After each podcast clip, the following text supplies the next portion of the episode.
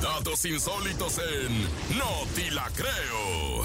Vámonos a continuación con lo que no puedes creer, no das crédito, dices, ah, no manches. No, no, no, aquí sí sucede y esto se llama no te la creo. Oigan, y es que de veras que a veces los problemas familiares se vuelven algo increíble. Un ex suegro desaloja a la mujer de la casa en donde vivía con sus hijos. O sea, Yumiko Ramírez es una mujer de Perú que se ha vuelto viral en redes sociales debido a que después de recibir una orden de desalojo de su propio suegro o ex suegro, justo de la vivienda en que habitaba con sus hijos y donde también tenía su negocio, decidió demolerlo todo e irse. Hay videos en internet en donde se muestra cómo ella derrumba la casa y habla ante los medios de comunicación locales. Ya se ha vuelto viral, habiendo videos de más de 14 millones de visualizaciones sobre este caso. Y es que hace cuenta que llega el ex suegro con la muchacha, le dice, ¿sabes qué, mija? No me importa que aquí estén mis nietos, te me sales ahorita con todas tus cosas. Y la muchacha le dijo, ¿sabe qué, suegro? Tiene toda la razón. El terreno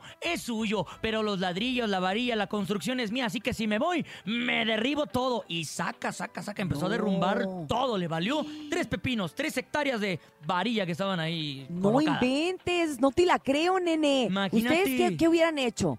O sea, entiendo a ella, este coraje, ¿no? De decir, oye, pues si nosotros la, edificamos, la construimos, pues es mía.